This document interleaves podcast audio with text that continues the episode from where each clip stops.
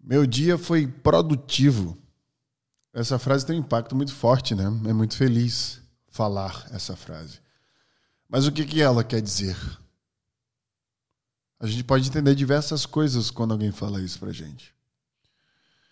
Isso quer dizer que você começou a trabalhar cedo terminou a trabalhar tarde, ou seja, foi uma longa jornada do dia. Isso quer dizer que você entregou muita coisa que você queria fazer, quer dizer que você conseguiu resolver prioridades. O que é ter um dia produtivo?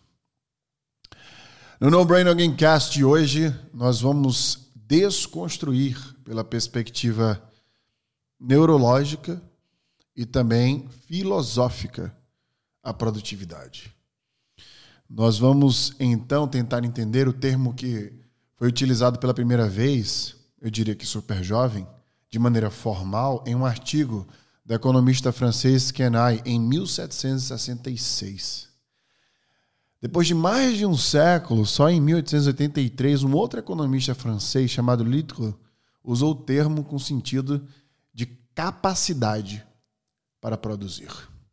Portanto, no No Brain No Gamecast de agora, nós vamos desconstruir, realinhar e ajustar os ponteiros da capacidade de produzir. O que é, como é e de que forma nós podemos ser mais produtivos.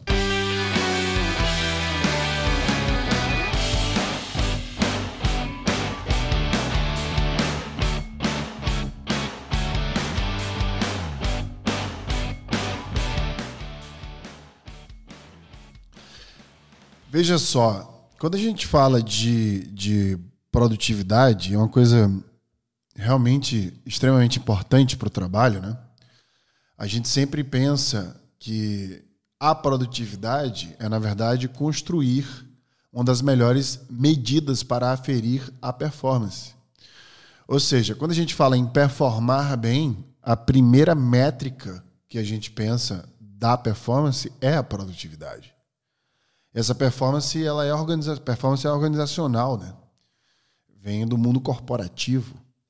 Portanto, estamos aqui tratando neste podcast sobre a principal forma de medida, o principal elemento de medida da performance corporativa. Então, se uma empresa ela consegue medir seus resultados através da produtividade, ou seja, essa produtividade ela é uma entidade de eficiência.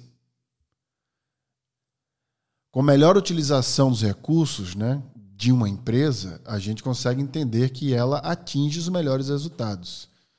Então, basicamente, se a gente tiver que desconstruir a produtividade, a gente vê dessa forma, que é a utilização dos recursos para atingir, né, ou seja, a melhor utilização desses recursos para atingir melhores resultados.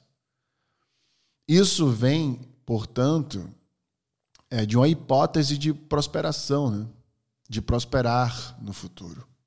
Quando a gente pensa na linha do tempo, a gente pensa como é que eu posso utilizar isso que eu tenho da melhor forma possível para maximizar meus resultados. E vem uma palavra que eu acho mágica, que é justamente escalar estes resultados através desses recursos.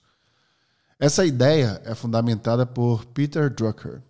Quem estuda administração ou mercadologia já deve ter ouvido falar nele.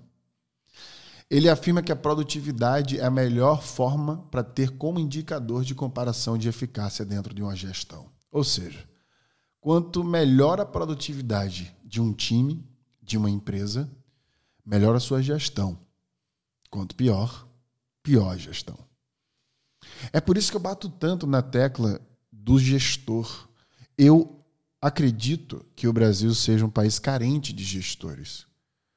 Porque o papel de um gestor é justamente fazer com que seu time seja mais produtivo, focando no bem-estar, nas habilidades e alocando, ensinando e direcionando estas pessoas para que elas aí sim utilizem os recursos da melhor forma possível para atingir os maiores resultados de forma escalável. Eu complementaria o Joker. Produtividade, portanto, é uma sensação. É como você se relaciona com os objetivos. Esses passos que você dá em direção a este objetivo. Então, um dia produtivo para você pode não ser, na visão do outro, a mesma coisa. Alguém pode medir tua produtividade e pagar por ela se ela não sabe como você se sente em relação ao teu objetivo, quais são suas habilidades, como você vem progredindo dentro dele. Como é que eu não sabendo como você se sente, levando em consideração que essa medida é uma sensação, posso dizer se você foi produtivo ou não? Porque a minha percepção, ela é influenciada pelo que eu julgo ser as métricas de sucesso. E a falta de alinhamento entre o gestor e sua equipe pode causar essa discrepância sobre o que é a produtividade. Por isso, o primeiro dever de casa que você tem deste podcast é alinhar, provocar um alinhamento amanhã mesmo, uma reunião de alinhamento com o teu time, com o teu chefe para entender o que exatamente se espera de mim a cada semestre, a cada trimestre para que você tenha dentro dessa sensação de produtividade uma sensação realista de estar progredindo. Não confundir movimento por progresso é uma das coisas mais importantes da produtividade. O fato de você estar andando para uma direção não quer dizer que você esteja produzindo. Não quer dizer que você esteja progredindo quer dizer apenas que você está em movimento. Então, quando a gente alinha essa expectativa, estes movimentos tornam-se progresso da forma combinada, alinhada entre este time. A gente precisa de fatores contextualizados. Quem é que garante que tua produtividade não veio da ajuda de alguém, por exemplo? Quando a gente performa em times, a gente é ajudado por outros times. Será que a nossa avaliação de produtividade ela contempla a ajuda de outros times para que a gente chegue neste objetivo? Eu estou colocando este ponto para que você entenda a complexidade de entender o que é ser produtivo e como julgar tua produtividade. É por isso que o diálogo, o one-on-one, -on -one, semanalmente, eu sempre falo, sempre falei em todos os lugares que eu passei, eu aprendi isso no Facebook. Todo líder tem que se comprometer de fazer um one-on-one -on -one com sua equipe todas as semanas. É o mínimo, na minha visão da gestão. Como é que eu vou ter visibilidade do que está acontecendo na tua cabeça se você não me fala? Eu falo isso para minha equipe da escola de carreiras o tempo inteiro. A pergunta é a vilã do julgamento. Se você não quer julgar alguém, pergunte o que você acha que seja e deixe a pessoa ter a oportunidade de se explicar. O tempo, ele mede o esforço, eu já falei isso várias vezes, né? E a sensação que mede a produtividade, né? Como eu falei, ter essa distinção é muito importante para você. O tempo vai medir o esforço que você colocou em fazer aquela tarefa e como você se sente vai medir o quão produtivo você foi dentro daquele tempo. A meta por sua vez, ela mede como tu entrega está em relação ao objetivo final. Então, essa distinção desses três pilares é complexo, mas é muito importante. Tempo mede o esforço, a sensação que você tem sobre o que você fez mede tua produtividade e a meta mede como você entrega o que você está colocando de resultado em relação ao objetivo final. Aí eu te pergunto: mas por que estamos nos medindo errado? Por que tem tanta falta de alinhamento no mundo corporativo? Eu vou dar uma sugestão de estruturação de produtividade para você que é empreendedor, gestor, ou para você que quer provocar esse ecossistema de produtividade na empresa que você trabalha. Primeiro, provoque reunião com seu chefe e mostre para ele, se puder inclusive mandar esse podcast ou para o seu time inteiro, mostrando que você quer alinhar expectativas de produtividade, como tornar as pessoas mais produtivas. Vamos usar aqui a neurociência para poder entender produtividade, então? Vamos estruturar aqui a produtividade. A primeira dica que eu vou dar para você, é bom você anotar essas estruturações que eu vou dar para você, você agora, é que você deve estruturar o teu dia em sprints. Como estrutura o dia em sprints? Você vai alocar tarefas por horas dentro do teu dia.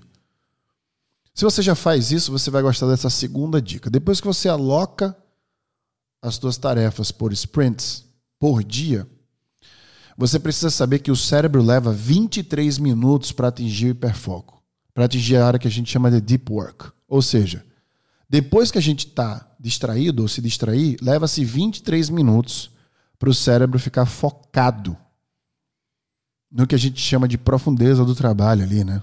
O hiperfoco. Ou seja, a ciência sugere através de pesquisas que, por exemplo, teve uma pesquisa muito importante, antes de eu dar essa sugestão científica, lá no Reino Unido, aliás, acabei de lembrar, teve uma pesquisa muito importante que relevou que o trabalhador de escritórios médios, no, estado, no, aliás, no Reino Unido, é produtivo apenas 2 horas e 53 minutos.